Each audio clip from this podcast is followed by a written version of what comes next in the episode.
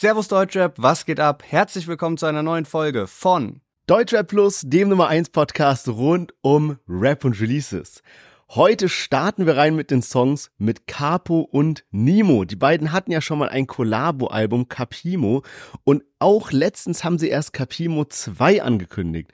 Ob der neue Song Bader, in den wir heute reinhören, allerdings da drauf sein wird oder nicht, werden wir gleich mal schauen. Danach kommt X-Wave. X-Wave ist eine Gruppe, die gerade alles abreißt bestehend aus Cardo, Bang White und Gotti. Sie haben ihren neuen Track Plug Party rausgebracht. Danach kommt eine wirklich diepe Nummer von Sierra Kid. Der Track heißt Pain versus Sierra Kid. Pain ist ja auch sein, ja, so wird er eben auch genannt, also ein anderer Künstlername von ihm und in diesem Track verarbeitet er wirklich einige heftige Erlebnisse. Dann kommt Luciano mit einem Feature, das mein Herz hat höher schlagen lassen. Und zwar Mario oder Mario. You should let me love you.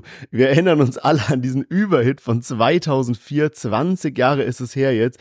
Und zu guter Letzt kommt Soho Bani zusammen mit Herbert Grönemeyer. Letzte Woche haben wir es schon angekündigt und schon überlegt, ob das der EM-Song 2024 werden kann. Schauen wir mal. Auf jeden Fall heißt der Track Zeit, dass sich was dreht und das checken wir später ab. Ja, und vor paar Wochen gab es ja eine heftige News, nämlich über einen Autounfall in Darmstadt. Da haben wir auch im Podcast drüber berichtet, dass ein SUV in einen Baklava-Laden reingerast ist. Und Haftbefehl und Sufjan standen da im Fokus, weil man dachte, dass man die eben auch auf Videos erkannt hat. Und jetzt gibt's einen Bericht, dass Untersuchungen ergeben haben sollen, dass die DNA-Spuren von Haftbefehl am Unfallort identifiziert wurden. Da sprechen wir heute. Außerdem geht's um San Diego, über den es letzte Woche einen angeblichen Zeitungsartikel gab, dass er unter Polizeischutz stehen soll. Was es damit auf sich hat und warum es sich wohl um einen Fake-Bericht handelt, erfahrt ihr heute bei uns im Podcast.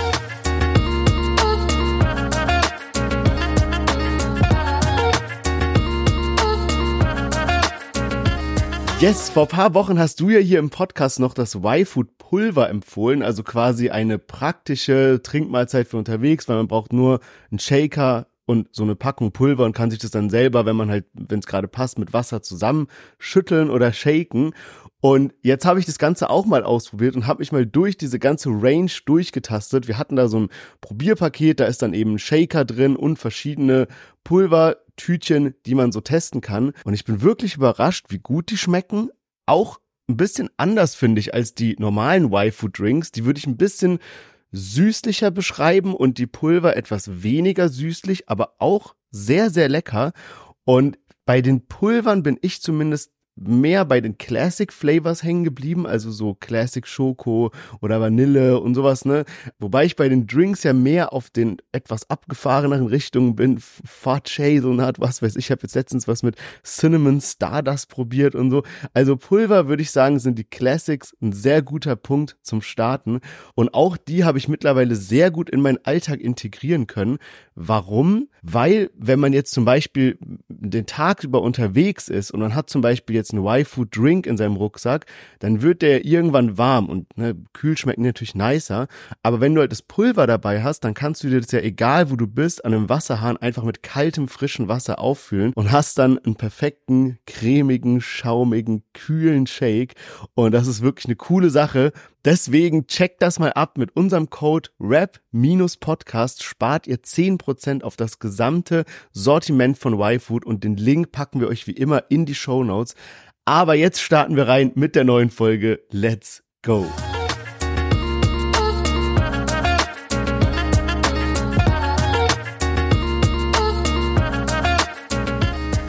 Yes, schön, dass ihr alle wieder eingeschaltet habt. Mein Name ist Cherwin, ich bin hier mit Lennart und herzlich willkommen zu unserem Deutschrap-Podcast. Und erstmal möchte ich mich ganz herzlich bedanken für euer tolles Feedback zum Cool Savage Interview. Das war natürlich auch für uns ein Riesending. Ich war super nervös auch bei der Aufnahme und ne, generell ist ist halt einfach eine absolute Legende im Deutschrap. Und deswegen bin ich umso glücklicher, dass es euch so gefallen hat und ihr anscheinend auch die Fragen ganz cool fandet, die wir da vorbereitet haben. Danke, danke, danke an der Stelle. Auch danke natürlich an Savas, äh, dass er sich da diese Zeit genommen hat. Es war auch wirklich ein längeres Interview im Vergleich zu denen, die wir sonst haben.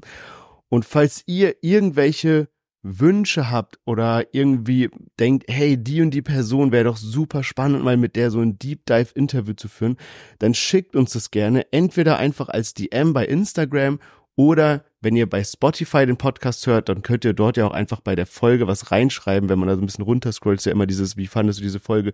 Schickt uns es einfach da, wir lesen uns das alles durch. Wir wollen natürlich immer spannendere, coolere, außergewöhnlichere Interviews raushauen und das hilft uns natürlich da, ja, ein bisschen Inspiration zu bekommen, was ihr gerne hören wollt. Ja, Deswegen schreibt uns da gerne. Yes, und was da natürlich auch hilft, wenn ihr irgendwelche Favorite Artists habt, dann schreibt denen auch gerne mal eine DM oder was in die Kommentare. Auch die lesen nämlich alle ihre Kommentare und DMs meistens durch, auch wenn sie es vielleicht nicht immer so offen zugeben oder auch wenn man es nicht erwarten würde. Ähm, und schreibt denen, ja, kommt doch mal in Deutsche Plus Podcast ins Interview, weil dann merken die natürlich auch, okay, krass, da muss man mal gewesen sein. Und ich könnte mir auch vorstellen, dass viele Artists, nachdem sie irgendwie zehn Jahre lang vielleicht bei den gleichen Interviewpartnern waren, es ist auch erfrischend finden, mal mit neuen Interviewpartnern zu sprechen, weil es ja dann doch irgendwie ein bisschen anderer Gesprächsfluss ist und jeder unterschiedliche Fragen stellt und man auf unterschiedlicher Wellenlänge ist und so. Also, Macht das gerne und jetzt würde ich sagen, starten wir gleich rein mit dem Chart-Update. Vielleicht vorab ganz kurz ein Disclaimer. Wir haben jetzt gerade mit der Aufnahme begonnen. Ich bin richtig stolz, dass ich mir hier gerade so im Hotelzimmer so eine Booth gebaut habe mit Matratze und mit Kissen und umrum. Es war wirklich komplett ruhig und hatten unser Vorgespräch gerade Sherwin und ich und ab dem wirklich die Sekunde genau, wo wir aufgenommen haben, hat plötzlich draußen angefangen der Muezzin zu singen und ich hoffe jetzt wirklich, dass man das dann auch durch die Nachbearbeitung nicht hören wird. Gerade ist jetzt aber auch relativ ruhig. Also ich hoffe, dass das die Folge lang so bleibt und jetzt starten wir durch. Chart-Update von letzter Woche und das ist echt ganz interessant. In den Single-Charts haben wir Arke außer Kontrolle letzte Woche mit dabei gehabt mit seinem Comeback-Song und er ist auf Platz 14 gegangen. Dann Dream startet gerade komplett durch mit einem Hit, ist letzte Woche auf Platz 13 gegangen und konnte jetzt nochmal nach oben klettern auf Platz 5. Neu in den Single-Charts ist Tempo, auch ein Lied, was wir letzte Woche mit dabei hatten von Simpane, Crow und Bad Chief. Knapp auf Platz 2 gegangen. Also nicht die Chartspitze geholt, denn da steht jetzt I Liver. Die war in der Vorwoche noch auf Platz zwei hinter Finch und Katja gegangen und konnte jetzt in der zweiten Woche auf eins gehen. Und ja, da sind die anderen drei dran gescheitert. Und jetzt widmen wir uns mal den Songs von dieser Woche. Und da haben wir ein Duo, was es schon sehr, sehr lange nicht mehr in der Kombi gab, von denen es aber schon sehr viele Lieder zusammen gibt, da sie auch ein Collabo-Album zusammen gemacht haben. Und ich glaube, es ist jetzt die erste Zusammenarbeit wirklich seit fünf Jahren zwischen Nimo und Capo. Und der Song heißt Bader.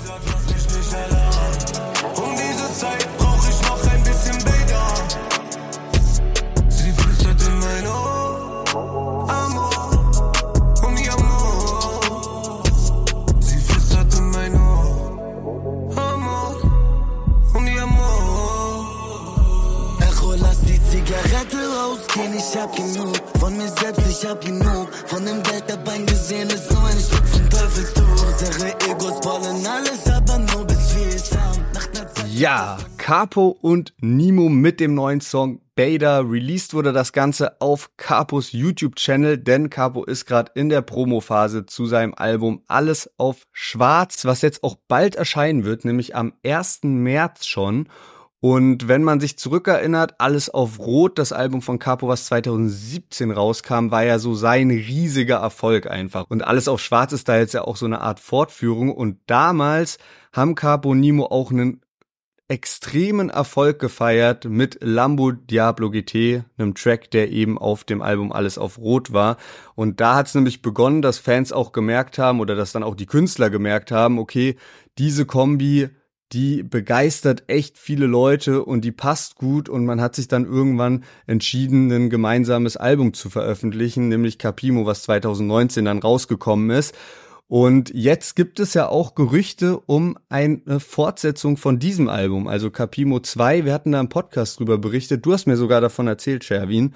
Und ähm, ja, man weiß natürlich nicht, ob da wirklich was dran ist und ob es wirklich geschehen wird, weil sowas natürlich auch immer eine Frage von Zeit ist und ähm, das natürlich auch mit Aufwand verbunden ist einfach und Künstler sich abstimmen müssen.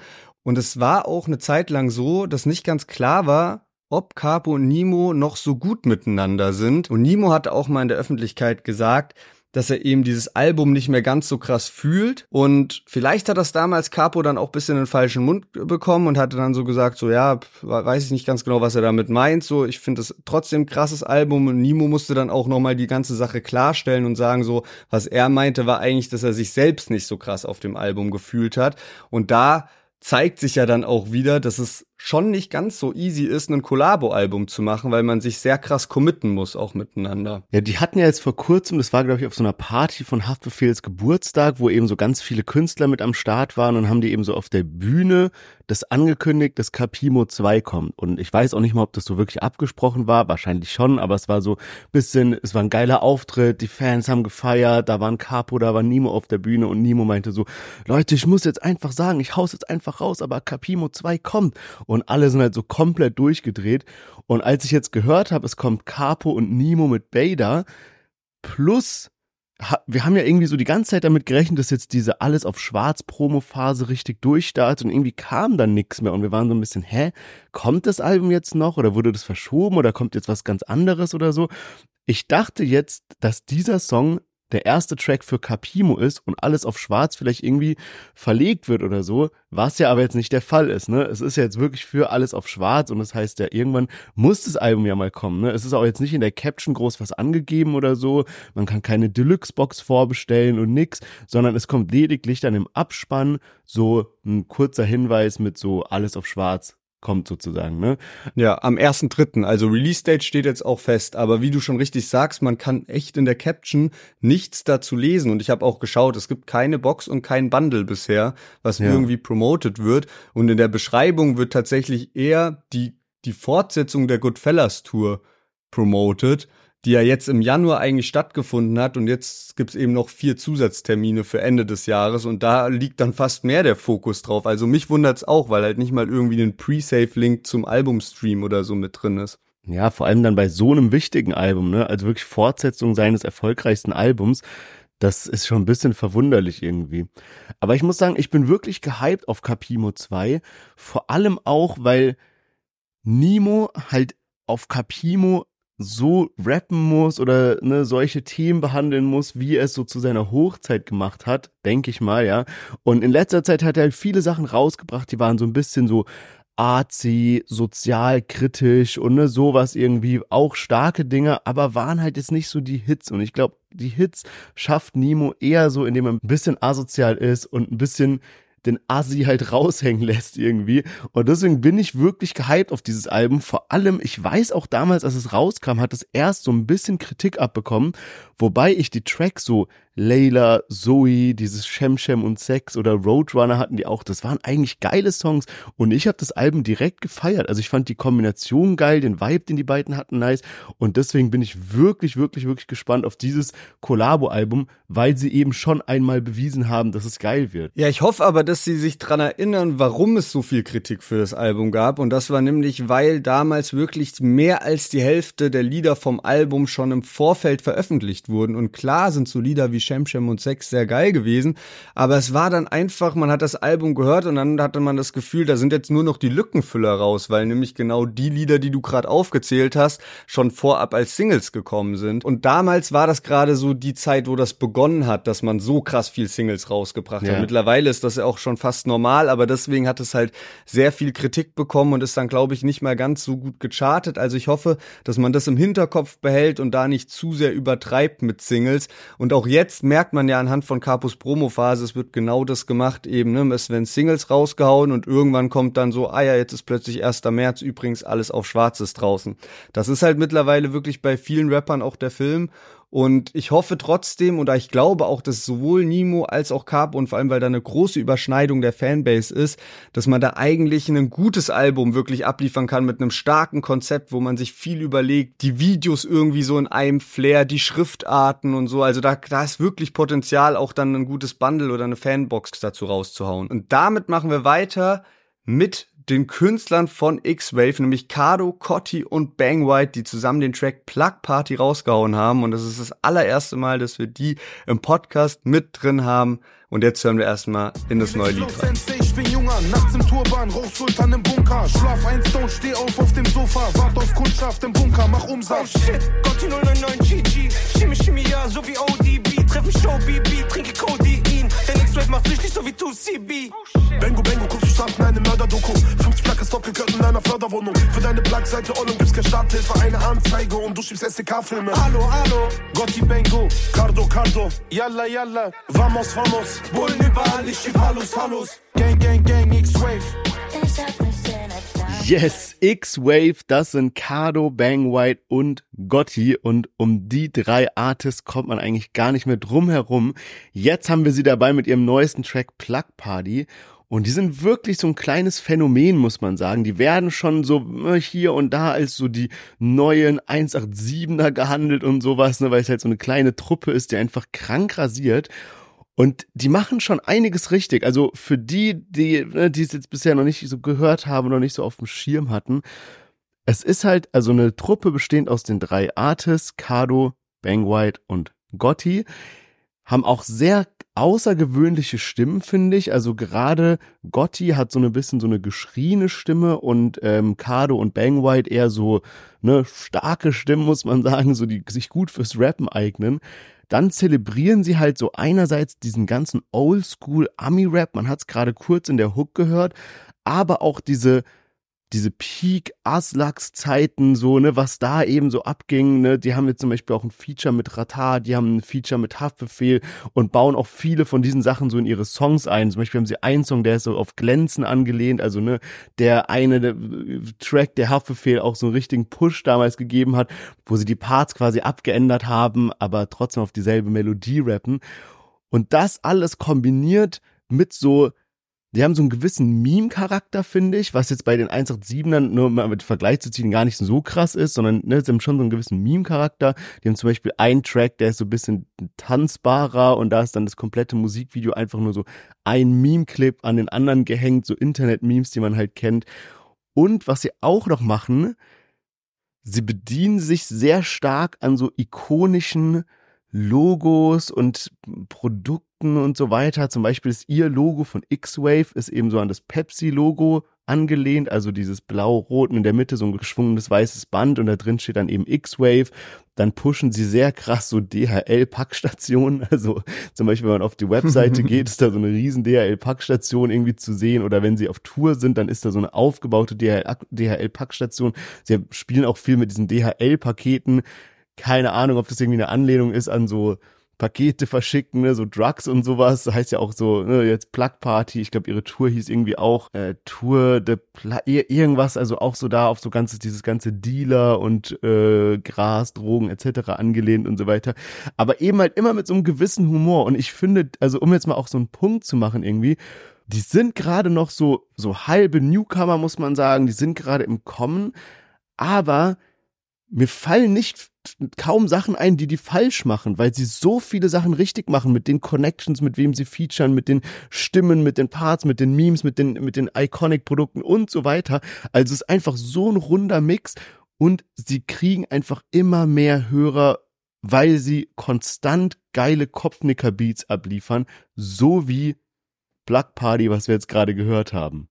Ja, und die prägen so ihren eigenen Style und ihr eigenes Image. Also auch gerade, was du angesprochen hast, dieses, dass sie sehr viel mit so Produkten oder bestehenden Covern spielen. Wenn man sich die Albencover auf Spotify mal von ihnen anschaut, sind die alle in so einem Cartoon-Style. Dann, was mir jetzt auffällt, hier so Action-Style, die EP oder das Album, das ist eben an Doggy-Style von Snoop Dogg angelehnt. Und wenn man sich auch die Tracklists anschaut, dann ist sehr häufig irgendwie erstmal ein Wort, zum Beispiel dieses Feature mit Haftbefehl, Rach Sache groß geschrieben und dann in Klammern noch was geschrieben, wie mit der, bei dem Feature mit Haftbefehl an Saba Saba und alles halt groß geschrieben, aber immer dieses ein Wort und dann was in Klammern noch. Und das zieht sich durch die Tracklists durch und das ist ja wirklich was, wo man dann irgendwann an X-Wave halt denkt, wenn man das bei anderen Künstlern vielleicht auch so lesen würde. Also sie probieren sich durch solche Kleinigkeiten eben individuell zu machen und ich habe jetzt auch immer die letzten Releases ein bisschen verfolgt, mich hat's aber nie so krass überzeugt und jetzt bei Plug Party fand ich das irgendwie schon stark.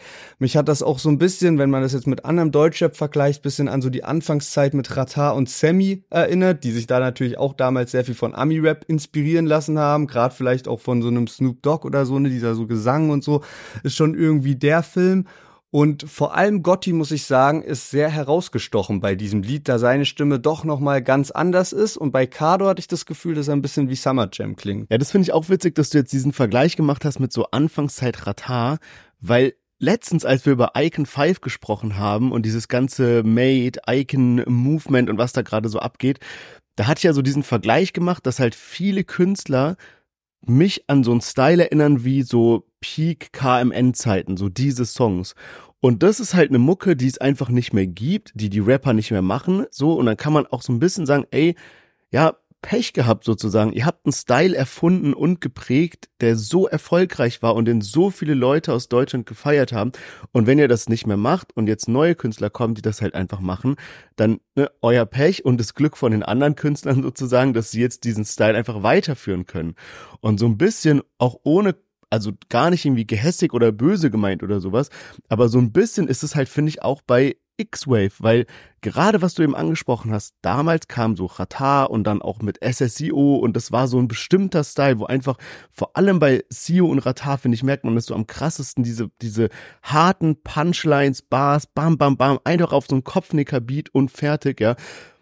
Das findet man heutzutage nur noch sehr, sehr wenig, obwohl das halt eine geile Mucke ist. Die kannst du so beim Autofahren, beim Pumpen, beim einfach nur egal was machen hören, ja. Das ist einfach geile Musik und wenn die nicht mehr angeboten wird, dann ist da halt eine große Marktlücke, wo jetzt perfekt so X-Wave einfach reinpasst und die ziehen das Ding komplett durch. Ich meine, umso besser, dass sie auch mit Ratar jetzt so ein Feature machen und so. Also, dass sie ja nicht, die sind ja nicht auf Beef oder dass sie das beiten oder sowas.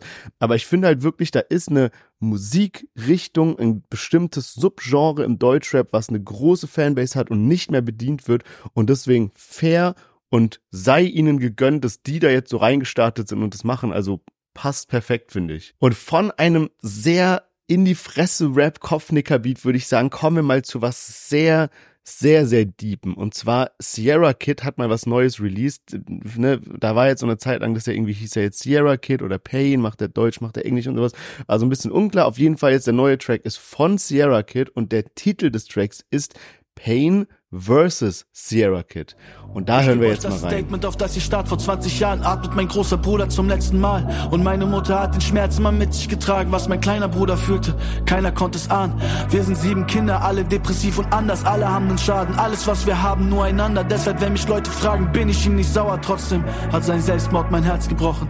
Es war vor einem Jahr, die Kälte war brutal, sie hat sich eingeschlichen. Kennst du das? Du ziehst dich warm an, doch es hilft kein bisschen. Der Wind zu kommt von irgendwo. Richtig warm wirst du nie. Das ist eine Metapher für was ich fühle nach seinem Suizid. Nicht mal mehr den Baum, den er sich aussucht, haben sie gelassen. Der Stamm ist alles, was uns bleibt. Ja, Sierra Kid mit seinem neuen Lied Pain vs. Sierra Kid. Und an der Stelle muss man auch eine Triggerwarnung aussprechen, denn Sierra Kid behandelt in seinem Song eben den Selbstmord seines Bruders und auch den Tod seiner Mutter und das ist alles jetzt in ja kürzester Zeit irgendwie passiert und er wollte, als sich der Todestag seines Bruders gejährt hat, seine Mutter anrufen und ähm, die ist nicht rangegangen und es wird vermutet, dass sie eben an einem Herzinfarkt gestorben ist und er konnte sie halt nicht erreichen und hatte sich vor paar Monaten dann eben auch kurz auf Social Media dazu geäußert und gesagt, dass er jetzt eben in der Klinik ist und dass er sich selbst einweisen lassen hat, einfach aus Schutz weil es natürlich sehr hart ist, in so einer kurzen Zeit einfach so viel wichtige Menschen zu verlieren und ähm, das einem natürlich auch nur leid tun kann, wenn man irgendwie so hört, was für schreckliche Dinge da Sierra Kid einfach widerfahren sind und womit er konfrontiert wurde da innerhalb der letzten Jahre. Und bei Sierra Kid ist ja auch schon länger bekannt eben, dass er immer wieder Probleme mit Depressionen hat, ähm, so dass das bestimmt im Moment keine einfache Zeit für ihn ist. Und ich habe mir jetzt auch mal in den letzten Wochen ein paar Videos von ihm angeschaut, wo er eben sehr viel auch darüber gesprochen hat. Da können wir gleich ein bisschen genauer noch äh, drauf eingehen. Aber erstmal zum Song wirklich krass Gänsehaut-Feeling. Ich habe auch einen Kommentar gelesen, äh, so von wegen 1995 Vibes, wer sich dran erinnern kann, ist jetzt auch schon ein bisschen länger her. Wir hatten mal das Lied 1995 von Prinz P mit mhm. Sierra Kid mit dabei, wo es wirklich, wo beide auch einen 5-Minuten-Part abgeliefert haben, der komplett heftig ist. Und ja, dieses Lied jetzt von Sierra Kid, das neue, erinnert schon sehr stark dran. Geiler Beat und einfach, ja, heftiger Flow drauf und so viele Fakten rausgehauen und so viel, dass man so den Schmerz raushört und auch dieses Storytelling, was da mit drin ist, das gibt dem Ganzen schon eine Atmosphäre und man, ja, freut sich irgendwie darauf, das Lied nochmal und nochmal zu hören, einfach um wieder neue Sachen und neue Facetten aus dem Song zu entdecken. Also wirklich sehr, sehr krasse Nummer, muss ich sagen. Ja, also vor allem, also wenn wir jetzt erstmal nur beim Song bleiben, nur beim musikalischen, gar nicht so krass in diese Themen einsteigen, dann muss ich dir auch vollkommen recht geben, es ist so heftig, weil man hätte einen Song, der so ein deepes Thema oder so viele Themen ausdrücken soll, hätte man auch einfacher machen können. Es hätte gar nicht so gut musikalisch sein müssen. Man hätte es einfach so als Statement machen können und es wäre trotzdem krass gewesen.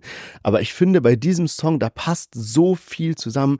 Der Beat ist perfekt gewählt. Der, der Flow stimmt, die Parts stimmen, die sind gut gerappt. Dann sind auch immer so kleine Elemente drin. Zum Beispiel im letzten Satz, dann rappt er so, Rosen sind, Rosen sind rot, Leichen sind kalt. Und mit dieser kurzen Wiederholung von diesem Rosen sind, das ich weiß nicht, das kickt da nochmal so ganz andere Gänsehaut. Also jetzt gerade habe ich auch noch voll Gänsehaut von dem, was wir gerade gehört haben. Und auch der, der, der Text selber, der ganze, der, der ganze Song ist so aufgebaut, dass man am Anfang so ein bisschen die Schattenseiten hat und dass man ne, dieses irgendwie sieben Kinder, alle hatten eine schwere Kindheit, depressiv, anders dann mit dem Selbstmord des Bruders, mit der Mutter, die irgendwie auch Knochenbrüche hatte wegen ihrem Partner und alles, also wirklich, man könnte heulen, wenn man das hört. Und dann kommt irgendwann aber dieser Cut mit dem, also so wie so ein Switch ins Gute, so er, er hat jetzt Kraft geschöpft, er ist er selber, er hat für viele Dinge jetzt irgendwie Lösungen gefunden. Er kann in den Spiegel gucken, ähm, er liebt sich selber, er, so, er rappt sowas wie keine Frauen an meiner Seite mehr, will nur noch Cherry Moya, also seine Freundin, mit der er auch ne, Musik zusammen macht und auch diesen Überhit hat, äh, Living Life in the Night.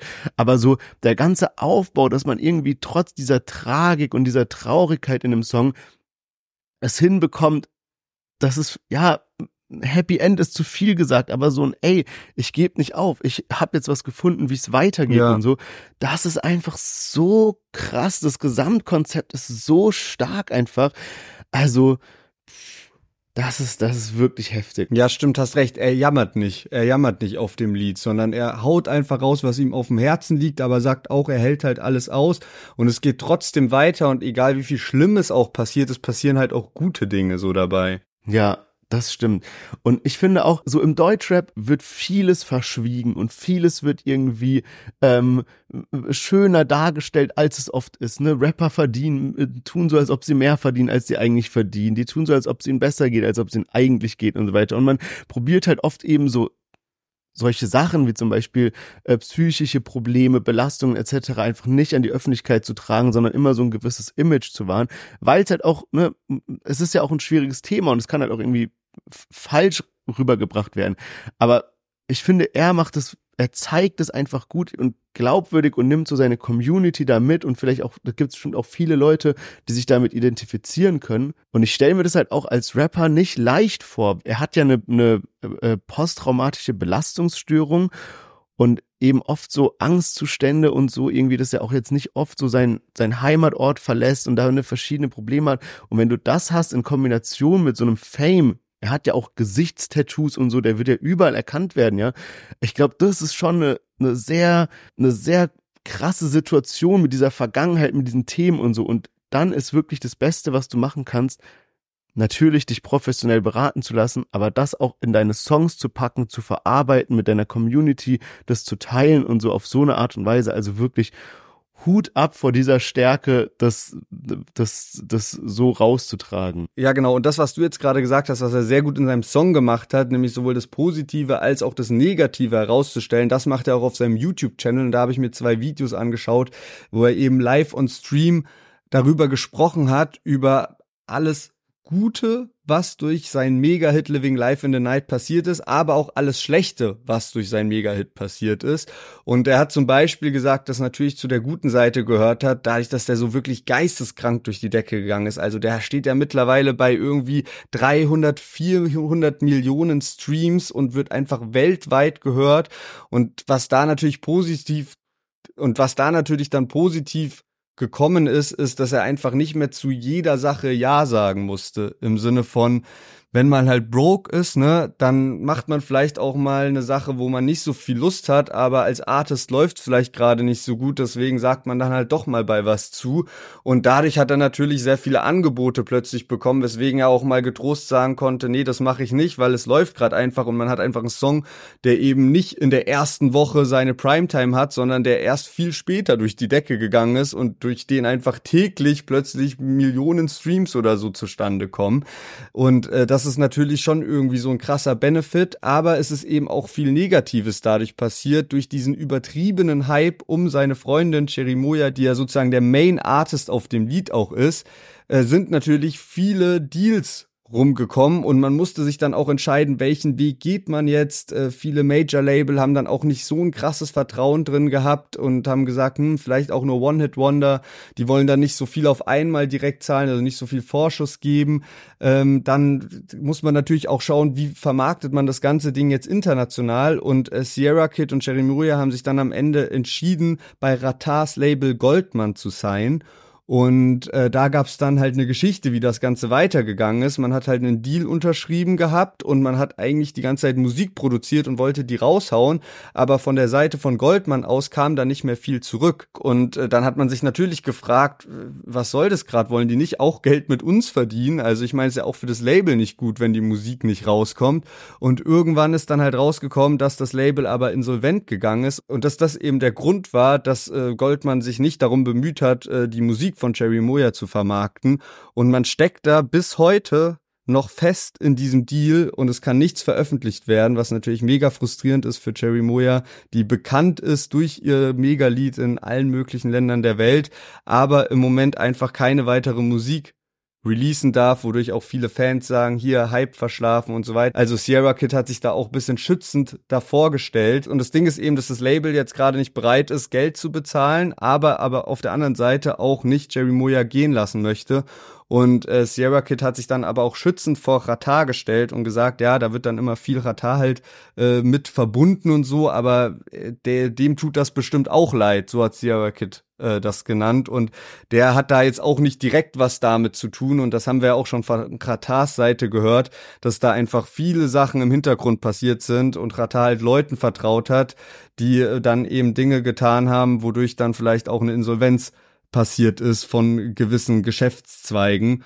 Und Ratar wird ja jetzt auch auf dem Song, den wir uns gerade angehört haben, von Sierra Kid äh, erwähnt mit der Line, hatte was mit Raff geplant zum Abschied, was mit Ratar für sein Album, doch wie Gott so will, ist beides nicht erschienen. Sierra Kid war ja zum Anfang seiner Karriere damals auch mit äh, Raff Kamura close und ja, anscheinend sind sowohl mit Raff als auch mit Ratar jetzt nochmal äh, Songs entstanden, die nicht äh, erschienen sind. Es hat sich so angehört, die Line auf dem Track, dass ähm, ja Sierra Kid eben darauf eingegangen ist, dass er jetzt auch auf Englisch rappen will als Pain und da anscheinend zum Abschied was geplant hat mit Raf Kamora, aber mm. eben auch mit Rata. Ja, ah ja, krass.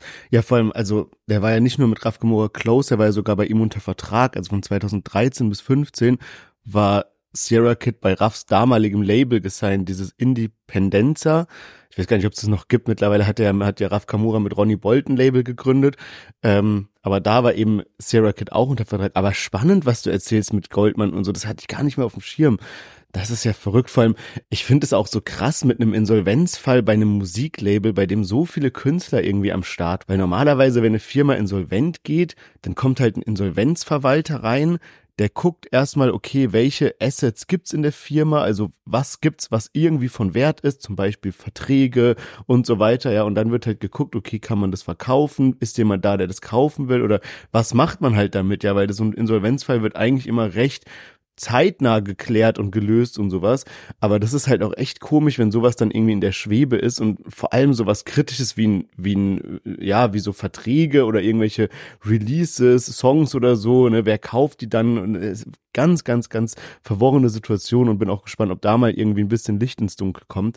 Also zusammengefasst muss ich echt sagen, also ein wirklich, wirklich starker Song, bei dem so viele Dinge stimmen und vor allem, ich bin ja normalerweise jemand, der mehr diese gute Laune-Songs feiert und tu mir oft schwer mit deepen Nummern. Aber den Track habe ich jetzt schon oft gehört und ich muss sagen, der geht mir einfach gut rein. Also wirklich ein tolles Ding abgeliefert. Ja, und wir werden jetzt sehen, wie es bei Sierra Kid weitergeht, weil vielleicht war das ja jetzt wirklich der letzte Sierra Kid Song und jetzt geht's einfach mit Pain weiter, wie er sich ja nennen will, um englische Musik rauszubringen. Und er hat nämlich auch gesagt, dass er tatsächlich einen Deal von einer halben Million Euro abgelehnt hat für zwei deutsche Alben, weil er eben lieber Musik auf Englisch machen will und viele Leute in Deutschland halt immer sagen, hey, das ist aber cringe, aber er jetzt auch gesagt hat, er hat so viel Feedback von Leuten außerhalb von Deutschland bekommen. Er war jetzt auch durch seinen Mega-Hit halt in Kontakt mit dem Manager von Kanye West und mit vielen, vielen anderen auch und sich dadurch auch ermutigt fühlt, weiter Musik auf Englisch zu machen. Also wer weiß, vielleicht kommt ja auch irgendwann Pain Feed Kollega oder so, Collabo-Album oder so weiter auf Englisch.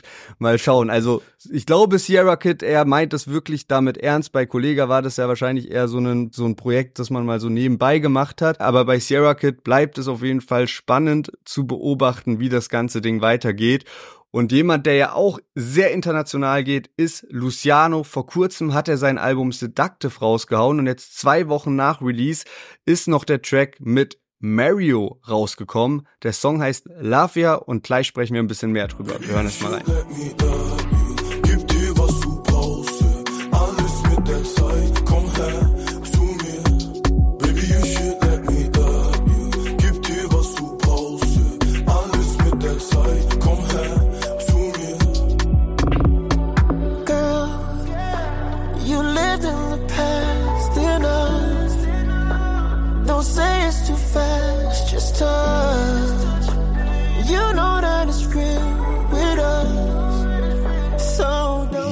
Luciano zusammen mit Mario, Lavia. Und ich habe den, den Move echt noch nicht so ganz verarbeitet, muss ich sagen. Also irgendwie 2004, da war ich acht Jahre alt ungefähr. Also 2004, da war ich acht Jahre alt, kann mich noch dran erinnern, wie ich so vorm Fernseher saß am Wochenende. Da war irgendwie Viva und man konnte immer so, ich weiß nicht mehr, SMS schicken und dann beeinflussen, welches Musikvideo als nächstes kommt. Irgendwie sowas war das. Ich war doch dafür zu jung, habe nur die Musikvideos so konsumiert und mir immer gehofft, dass äh, Mario mit Let Me Love You mal wiederkommt, weil es einfach so ein kranker Song war und auch so ein schönes Musikvideo, wo er dadurch so verschieden ähm, angestrichene Räume dance und so mit so Graffiti an der Wand. Ey, keine Ahnung, es war wirklich ein Song, der für immer in meinem Kopf bleiben wird. Und danach ist Mario irgendwie gefühlt verschwunden. Ich habe jetzt mal auf seinem Spotify geguckt, da gibt's noch so zwei, drei andere Songs, die auch gute Zahlen abgeliefert haben, von denen ich aber wirklich nichts mitbekommen habe. Und jetzt einfach 20 Jahre später holt Luciano Mario auf seinen neuen Song. Was ist das für eine kranke Simulation irgendwie? Also es ist so unreal, dass die beiden jetzt zusammen ein Lied haben und aus Sicht von Luciano einfach so ein heftiger Schachzug. Also er hat ja schon viele internationale Features mit ähm, mit Sfera Ebasta, mit Bia, mit Aitch und so weiter, ja, auch mit Central C. Ne? Okay, der ist jetzt wirklich sehr sehr krass Fame durch seine durch seine aktuellen Hits, aber zum Beispiel bei den anderen drei, die sind zwar auch Fame und sowas, aber ich würde mal sagen, einige Leute kennen die halt auch noch nicht. Ne? Also die sind ja auch aus ihren jeweiligen Ländern, also Sfera Ebasta aus Italien, Bia aus Amerika und Aitch aus UK. Da haben die natürlich einen guten Fame, aber so ansonsten international noch nicht so bekannt. Mario im Vergleich dazu kennt man auf der ganzen Welt und dieses Lied kennt einfach jeder und er hat nicht nur Mario auf den Track geholt, sondern eben dann auch mit dem Sample von Let Me Love You. Und das ist wirklich eine heftige Nummer. Das wäre auch eine heftige Nummer, wenn Drake das gemacht hätte oder wenn egal wer das gemacht hätte.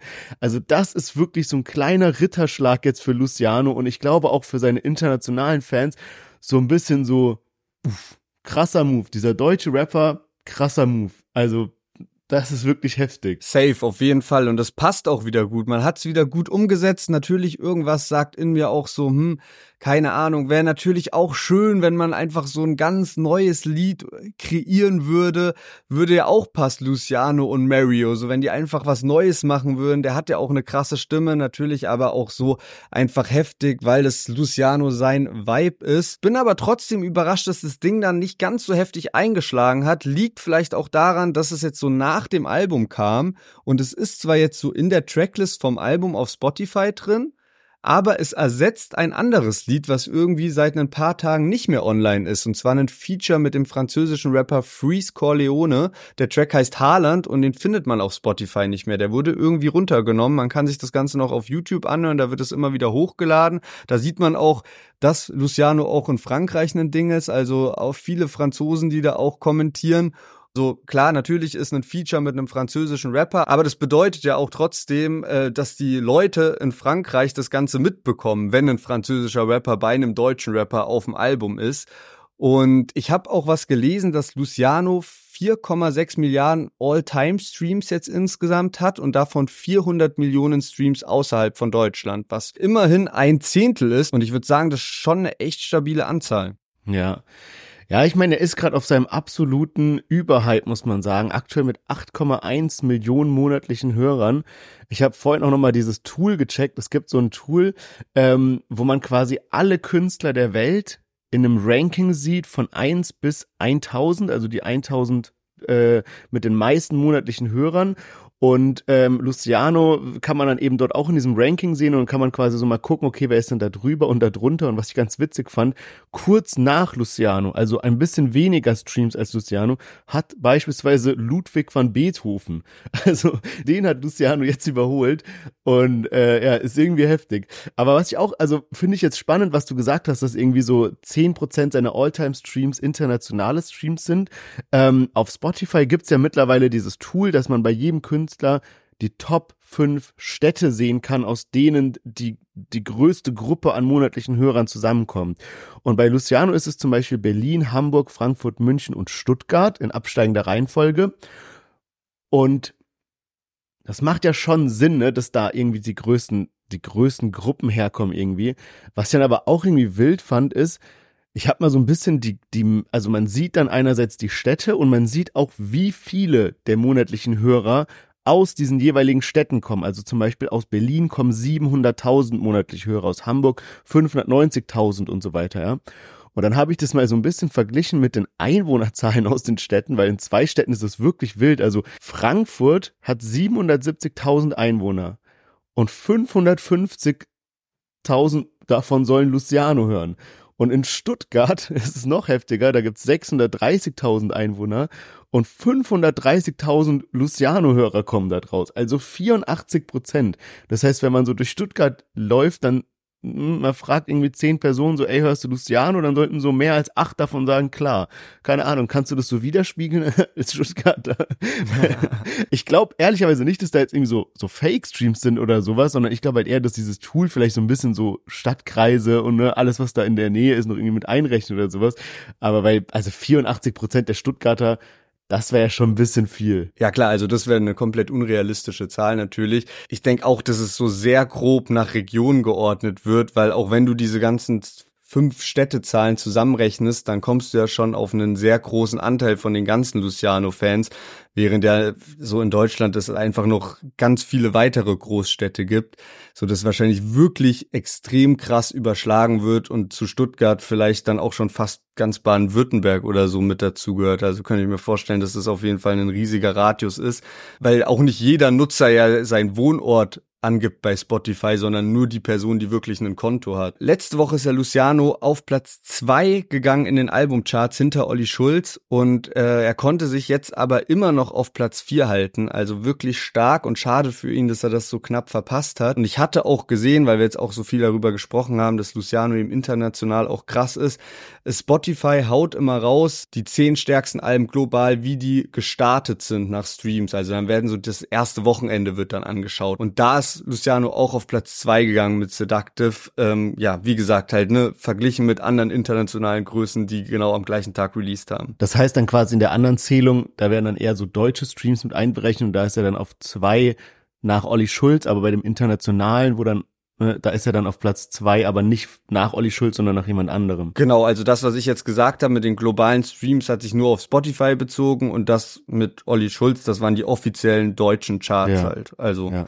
Da, wo ja dann auch so die Boxenverkäufe und so mit reinzählen. Ich habe letztens so ein Video gesehen, da ging es darum, ähm, dass einer so ein bisschen so den Shindy-Merch kritisiert hat. Also er meinte halt so ein bisschen so, ja, ähm, von jemandem wie Shindy, der halt so krass in der Modewelt ist und darüber rappt und auch wirklich so einer der Rapper war, die so Deutschrap styletechnisch so fresh gemacht hat. Davor war das halt nicht so krass connected mit so den Designer-Brands und so. Und ähm, ja, das, der hat halt sich so ein bisschen so die Shindy-Merch-Sachen angeguckt und das sind halt viel so, ja, T-Shirts, Hoodies, Pullover, wo dann halt irgendwie immer so ein richtig fetter Backprint drauf ist, irgendwie so dieses Cover halt von in meiner Blüte und vorne dann irgend so was Kleines wie so eine Rose und sowas, ja. Und hat also ein bisschen so gemeint, ja, das ist jetzt nicht ganz so nice. Und jetzt habe ich mal geguckt, Luciano hat ja auch Merch und ich dachte auch so, hm, okay, was gibt's da? Und natürlich hat er einerseits auch so Tour-Merch, ganz normal. Sieht aber ehrlicherweise gesagt auch ganz, ganz cool aus irgendwie, halt so, ne, so mit hinten den Städten oder den Songs und sowas drauf. Aber er hat zum Beispiel auch eine Kappe, die er zusammen mit LFDY rausgebracht hat, also diesem ja, sehr gehypten Modelabel, ich glaube aus Düsseldorf entstanden. Mittlerweile haben die auch einen Store hier am Kudamm in Berlin und so.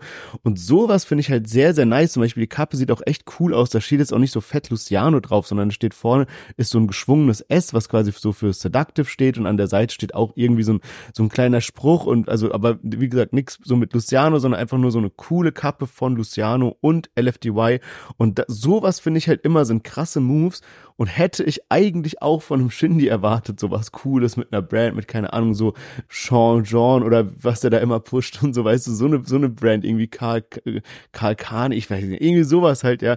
Ähm, aber ich muss sagen, das hat mir auf jeden Fall sehr gut gefallen bei Luciano, dass er so einen Weg geht. Und ich kann mir auch vorstellen, dass da noch mehr kommt, dass er halt weiterhin so diesen Hype so ein bisschen ausnutzt, seine Connection zu so Leuten wie, ne, den Gründern von LFDY oder einem Justin oder einem Ashraf oder auch anderen Leuten aus der Fashion-Branche, mit denen er so connected ist. Das ist halt, ja, ich glaube, das ist, das ist halt, finde ich, immer so ein bisschen sowas Wertigeres und Zeitloseres als so ein reines Merch-Produkt. Und jetzt würde ich sagen, kommen wir aber mal zu dem Track, auf den wir schon seit letzter Woche warten, seitdem er angekündigt wurde, und zwar Soho Bani zusammen mit Herbert Grönemeyer. Wir haben ja schon so ein bisschen überlegt, wie werden sie diesen legendären Song von damals, Zeit, dass sich was dreht, wie werden sie den neu auflegen, welche Rolle spielt dabei Soho Bani, Herbert Grönemeyer, Produzenten etc. pp. Jetzt hören wir mal rein in das Feature, so wie es angegeben ist, beziehungsweise von den beiden Artists, so Barney und Herbert Grönemeyer. Zeit, dass sich was dreht. Let's go. Unsere Zeit kommt, shit, ich dreh am Rad. Ich komme ein paar Jungs, die haben nicht reingepasst. Ich sag, bald gehen wir ab, wenn ihr so weitermacht. Dicker, meine Welt brennt, wo ist die Leidenschaft? Dreh ab, ich dreh, dreh auf, ich brauch zehn Jungs und will mir in mein Bauch. Kein Spaß, Bruder, kannst du das sehen? Scheiße, ich glaub, es ist Zeit, dass sich was dreht.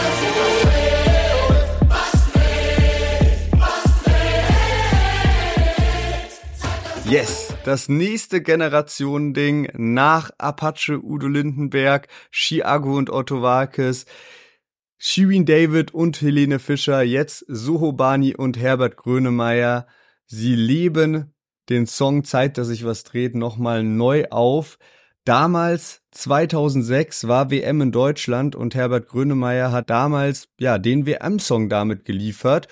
Und natürlich wäre es jetzt ein Full-Circle-Moment, wenn Sohobani mit Zeit, dass sich was dreht, den EM-Song 2024 für das Turnier in Deutschland liefern wird. Der Song ist ja jetzt erstmal nicht direkt darauf ausgelegt, dass es unbedingt ein Fußballsong werden muss, aber hat natürlich Potenzial, weil Sohobani ja auch sehr verbunden ist mit dem Fußball. Er ist ja zum Beispiel auch Markenbotschafter vom Zweitligisten Hertha BSC Berlin und Jetzt könnte sich das natürlich so im Laufe der nächsten Monate auch dazu entwickeln. Wer weiß, was da auch TikTok für eine Rolle spielen wird.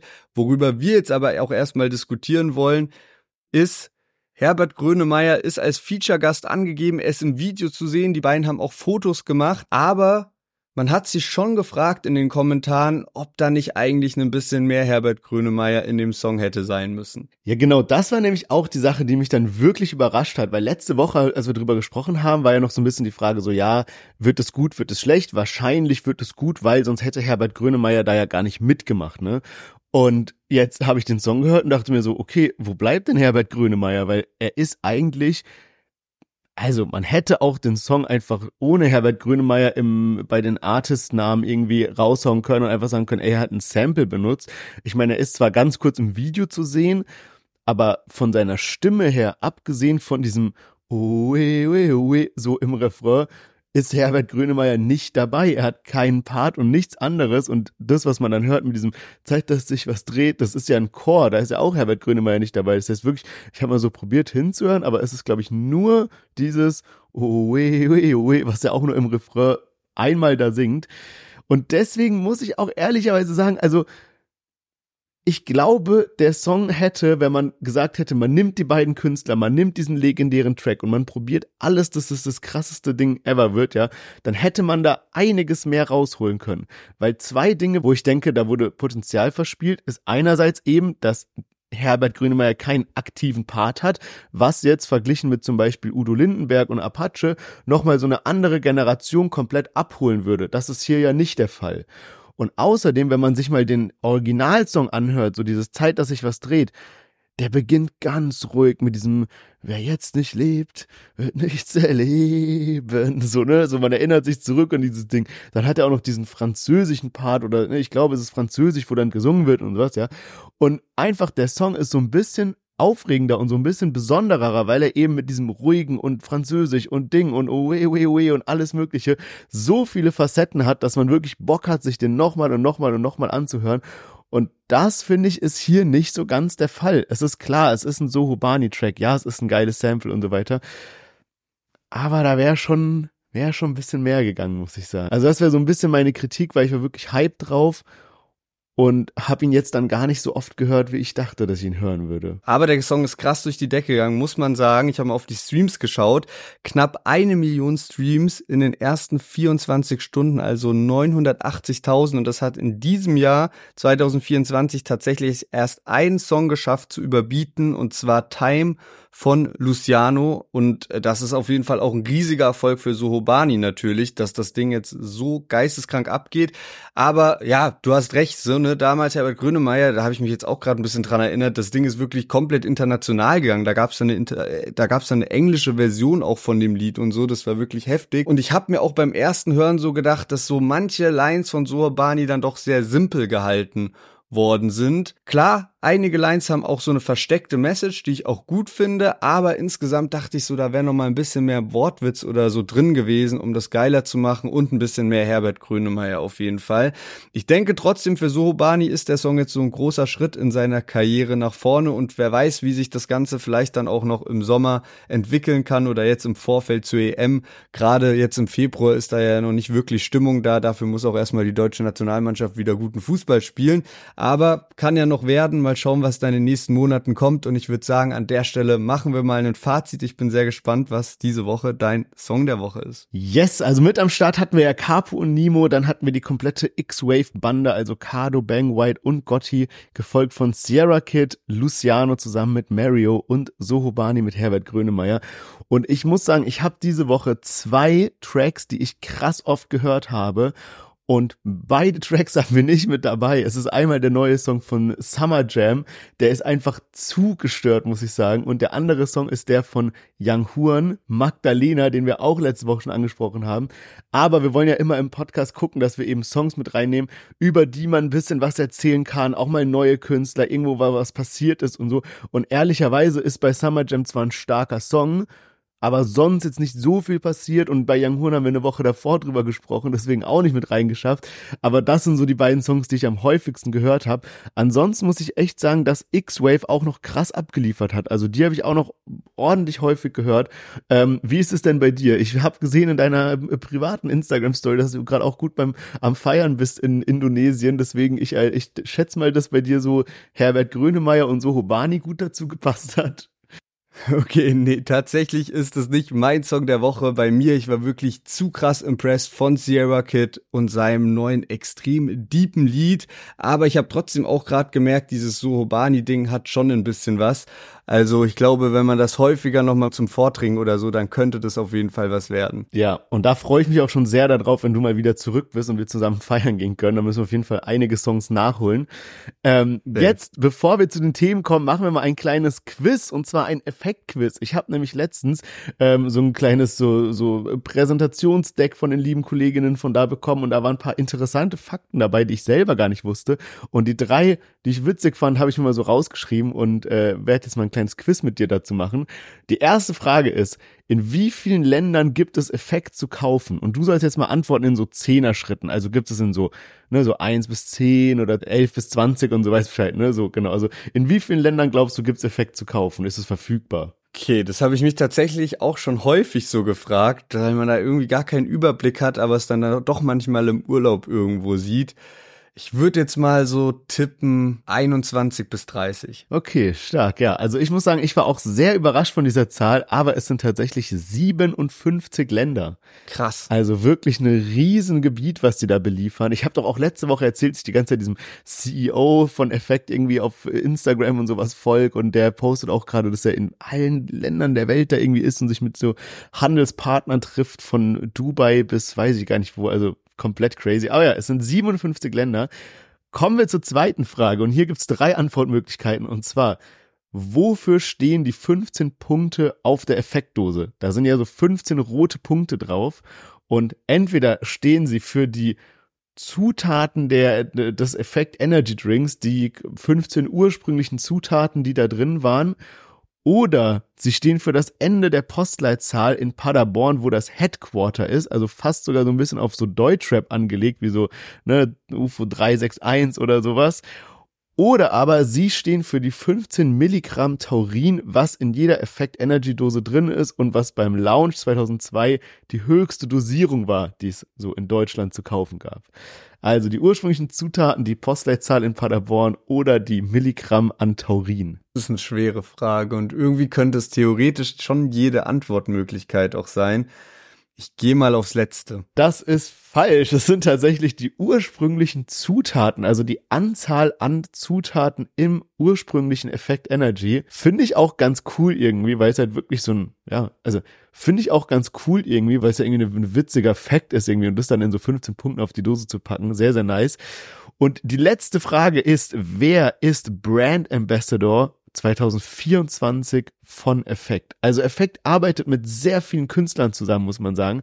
Und auch mit allen dreien, die ich jetzt aufzähle, arbeiten sie zusammen. Aber nur einer ist offizieller Brand Ambassador, also wirklich der so die Fahne hochhält für Effekt. Und die drei Optionen sind Suna, Bushido oder Luciano. Da bin ich mir jetzt, glaube ich, ziemlich sicher. Und zwar die letzte Antwort Luciano, weil ich es auch häufig auf Instagram auf seinen Fotos jetzt gesehen habe. Ist leider auch falsch, Was? aber das war auch okay, so eine kleine, äh, ja, war, war, war so beabsichtigt sozusagen, weil mit Luciano arbeiten sie super eng zusammen. Das heißt, die haben irgendwie x Musikvideos gesponsert und, und, und. Das hat man ja gesehen bei, was war das denn seit letztens da, wo er im Flugzeug geflogen ist und dann da auch so viele Effektdosen hatte und keine Ahnung, die sponsern da super viel Kram.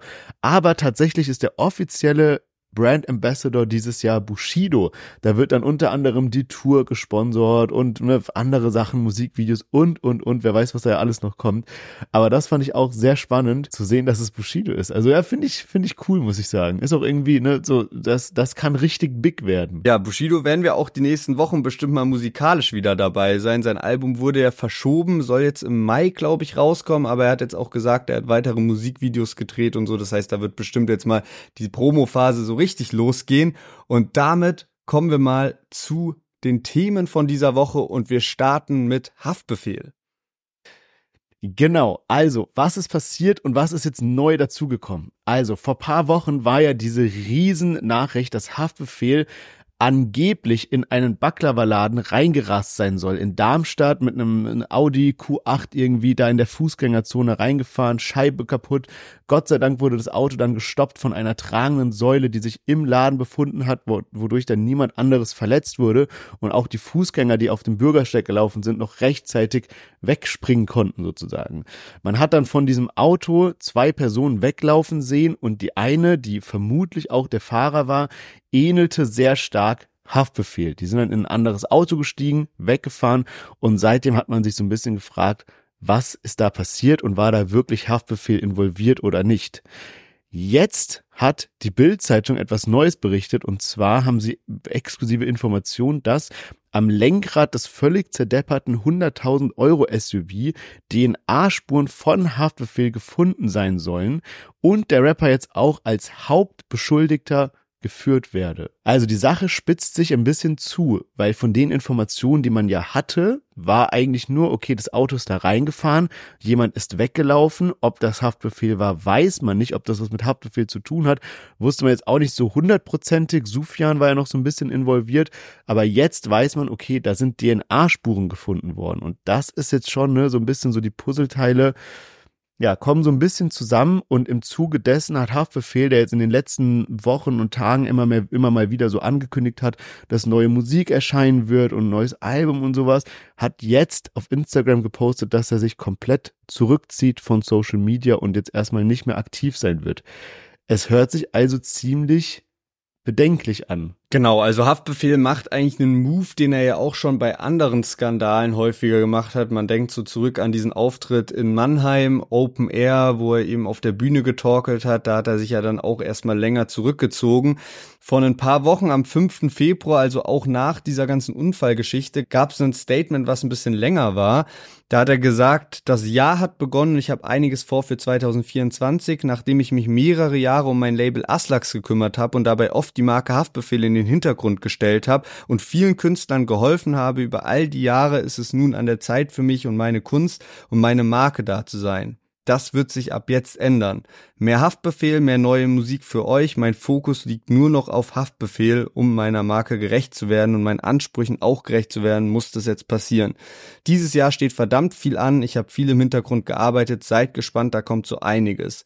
Nur Liebe und Gesundheit für euch, euer Bruder Aykut. Und dieses Statement hat er dann aber kurz danach gelöscht, weil es war irgendwie das erste Lebenszeichen nach diesen Schlagzeilen und irgendwie war das Statement dann auch relativ nichtssagend, weil halt nicht darauf Bezug genommen wurde. Und ich nehme mal an, dass das halt deswegen gelöscht hat.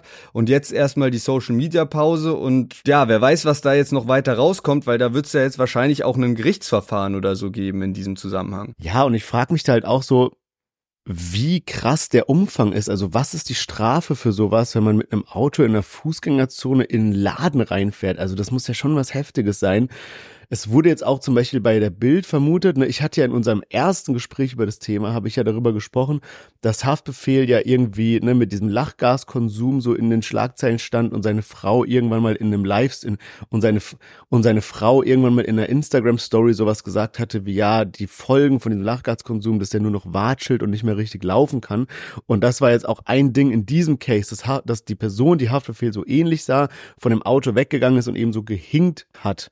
Und die Bild-Zeitung hat jetzt aber was anderes als Erklärung dafür benutzt. Und zwar, es gab ja auch mal diese Geschichte, dass Haftbefehl sich anscheinend unter Drogenkonsum oder Alkoholkonsum sich selbst ins Bein geschossen hat. Ihr erinnert euch bestimmt noch an die Story und dass das eben der Grund dafür sein könnte. Ähm, also auch, ne, auch eine sehr, sehr wilde Geschichte. Deswegen, ich bin mal gespannt, wie das Ganze ausgeht. Vor allem, und das ist jetzt mal unsere Überleitung zu unserem nächsten Thema, Haftbefehl hatte ja eigentlich gerade letztes Jahr durch diese ganzen Festivalauftritte und so wieder so ein geiles Image aufgebaut mit Rücken an die Wand 069 und so weiter. Der war ja wirklich so ein, so ein, so ein Garant für eine geile Stimmung auf einem Festival, größte Moshpits Europa irgendwie aufgemacht und sowas. Also komplett crazy. Und jetzt ist das zweite Line-Up vom Splash angekündigt worden, also quasi die zweite Runde vom Line, von der Line-Up-Ankündigung. Ähm, und da hatte ich eigentlich Haftbefehl vermutet. Ich dachte eigentlich, okay, da ist Haftbefehl jetzt dabei, weil sowas wie Splash muss er eigentlich am Start sein. Dem ist aber nicht so. Es sind trotzdem richtig krasse Artists, die da dabei sind. Und zwar neu dazugekommen zu den bereits bestehenden, wie zum Beispiel Shirin David, BHZ, UU, 21 Savage, äh, Pasha Neem, 099 und so weiter, sind jetzt auch noch Artists wie aus Amerika Gunner oder Offset und aus Deutschland Künstler wie beispielsweise Rin, Blade, Soli, Simba oder auch Ikimel, die ja so ein bisschen mehr New Wave Techno ist so ne und gerade auch einen echt großen Hype auf TikTok genießt. Ja und Ikimel hatte ich ja neulich schon erwähnt, weil die ein Lied mit Chiago jetzt wahrscheinlich rausbringen wird oder Chiago eine Hörprobe gezeigt hat, was eine absolute Hymne sein könnte auch, also auch Thema EM Song oder so und das dann live auf dem Splash, was ja auch zu der Zeit von der EM ist, das könnte schon gut abgehen. Ähm, steht auch jetzt schon auf meiner Liste, weil Sherwin und ich gehen ja dieses Jahr auf Splash und es wird unser allererstes Splash ever sein. Also, mal schauen. Also, mal schauen. Wer weiß, vielleicht wird er dieses Jahr beim Splash auch nochmal der Auftritt oder der Moshpit von Haftbefehl als größter Moshpit Europas getoppt. wir werden es sehen. Und jetzt kommen wir zum abschließenden Thema für heute und zwar zu San Diego. Da gab es nämlich letzte Woche eine Meldung, also einen Screenshot, der angeblich aus einem Bericht von der Augsburger Allgemeinen Zeitung stammen soll.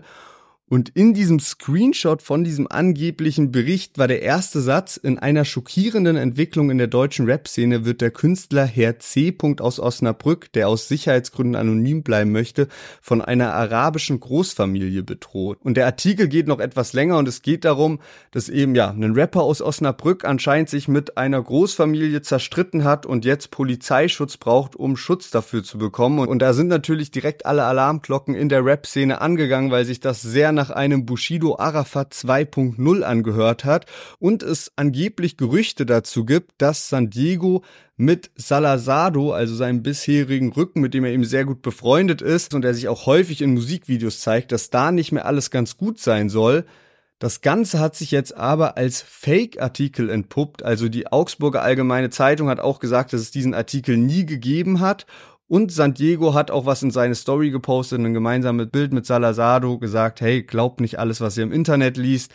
Salazado hat das Ganze auch gerepostet und eine weitere überraschende Wendung war dann auch, dass Salazado und Kollega sich gegenseitig in der Instagram Story sozusagen, ja, gezeigt haben, dass sie auch noch gut miteinander sind und das ist aus dem Grund so überraschend, weil Kollega und San Diego, weil Kollega und San Diego ja seit einiger Zeit nicht mehr cool miteinander sind durch dieses ganze Ding, was es letztes Jahr eben gab, wo Mois dann bei San Diego gesigned hat und Asche ja Streit mit Mois hat und äh, Kollege sich dann doch eher auf Asches Seite positioniert hat. Das ist echt krass und da merkt man mal auch wieder, wie schnell sich Fake News verbreiten und wie langsam sich dann die Aufklärung von den Fake News verbreiten, weil zum Beispiel das San Diego sich zu den Sachen geäußert hat und klargestellt hat, hey, mit Salazar ist alles cool und auch irgendwie sowas von wegen so, hey, es geht nicht immer nur um Geld, so wir sind halt wirklich befreundet und alles, ne, so, solche Sachen irgendwie.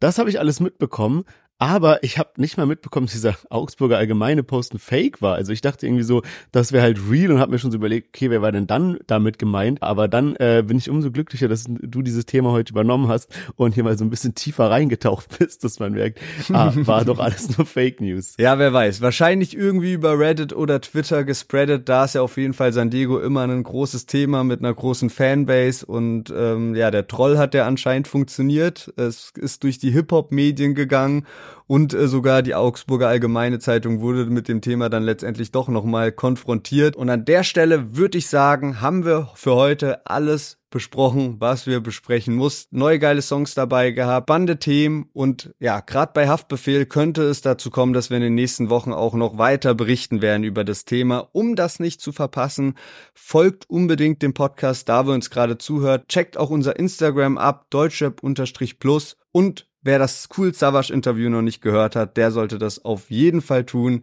Wir hören uns nächsten Montag wieder. Macht's gut, bleibt gesund. Wir hören uns.